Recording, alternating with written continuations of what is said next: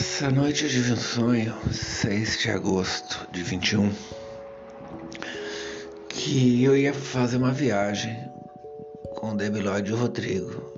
Eles pararam na frente da casa da minha mãe, lá na Camilópolis, Vila Metalúrgica, com um carro, tipo uma minivan. E aí eles estavam todos preparados com as coisas, me esperando.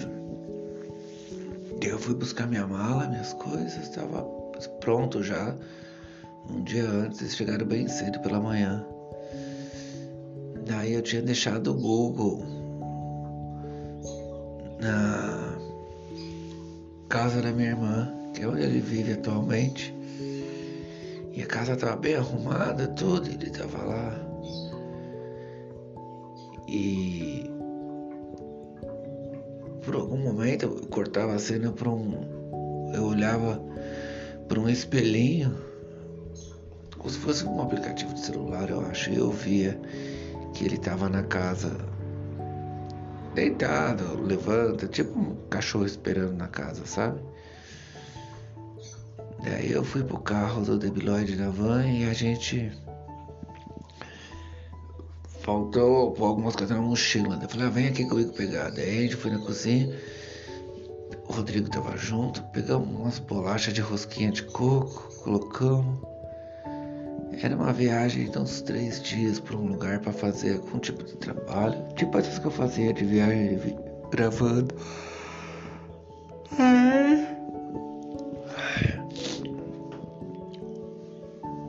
A gente foi, né? Corta pra uma cena voltando pra casa da minha irmã. A casa tava bem arrumada, tudo, móveis bons, o acabamento da casa, os batentes, porta, tinha até cortina no banheiro. Só que era tudo meio frágil. Meu irmão Eduardo quis ver como é que era e ele era jovem, ele tinha vinte e poucos anos. E começou a olhar no banheiro, querer subir na privada para ver coisa, daí percebeu que tava tudo meio solto a privada, ela era só poça em cima do chão. A pia também não apoiava muito. Ele falava, nossa, mas como é que funciona assim pra usar o banheiro? Eu falei, ah, só ter o cano embaixo que as coisas vão embora. Mas era tudo meio fake, assim. Daí a gente foi pra viagem, a gente chegou num lugar que era tipo essas cidades do Nordeste que eu ia. Bem quente, bem laranja por conta do chão de terra, poeirada. E eu vi um pé de cambuci.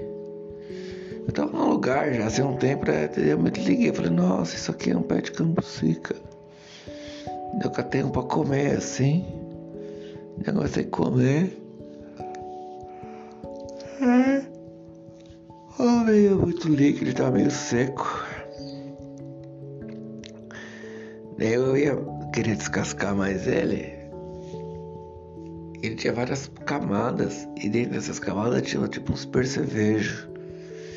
Eu falava, nossa, aqui não tá bom não. Daí eu falei pro cara que tava comigo, que era o senhor da região. Moço, como é que tem um cambuci bom aqui? Daí falou, ah, tem que ver esses aqui. Daí a gente olhou no lugar, os cambuci presos no pé.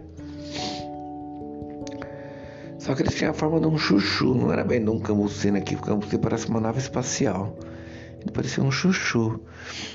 E na ponta dele, onde fica a madeirinha, ele é preso pelo, pela ponta, ele fica pendurado na árvore. Daí na outra extremidade dele vinha afinalando como se fosse o pescoço do chuchu. E ali saiu o pescoço de uma pessoa com bracinhos, cara, como se fosse um ser vivo. Ele falava, ah, pra comer é só você matar ele. Eu falava, não, cara, não vai matar o bicho não. Ele veio com uma madeirinha assim, um pequeno porretezinho, e bateu com tudo na cabeça desse homenzinho que era a ponta do cambuci, a cabeça meio que estourou, cara, igual do Glenn do Walking Dead. falei, nossa, cara. Eu não quis mais ver, sair de perto. Alguém pegou e levou para mim ainda, e o bagulho agonizava, gemendo. Falava, que horrível, cara. Não quero comer essa coisa não. Não pode fazer isso. Daí eu não quis. Daí nisso a gente tava se preparando para outros lugares. Daí eu fui perguntar para um senhor antigo nessa região, nessa redondeza, sobre o Cambuci, que parecia gente. E entrei num quarto.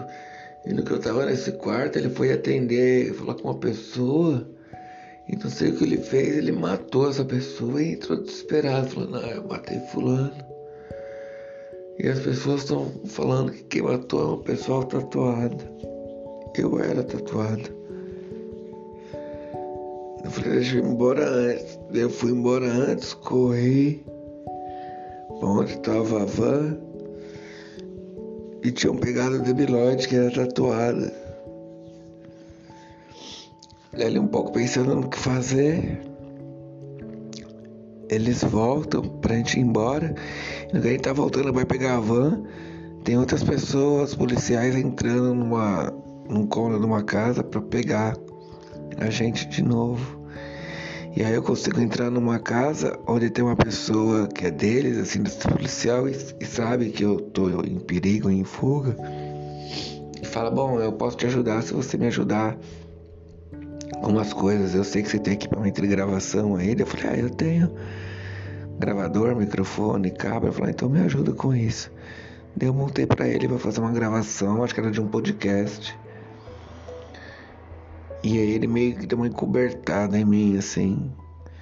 Nem nesse meio tempo eu percebi que eu tava prestes a me esconder na casa do morango, com a ajuda da esposa dele e filho. Foi um sonho bem maluco.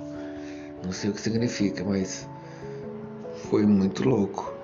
Várias fugas, vários encontros, várias coisas. Acho que tem a ver com a série que eu tô assistindo, Colônia de Barbacena, que é no Globoplay, que conta a história no manicômio lá na cidade de Barbacena, Minas Gerais, onde foi considerado como o Holocausto brasileiro, onde viviam mais de 5 mil pessoas que iam para lá serem internadas e viviam à base de choque e remédio, mesmo sem ter problema nenhum, das quais todas ficavam loucas e conforme iam morrendo eles enterravam por lá mesmo. E ficava tudo jogado lá. Assista essa série depois. É isso aí.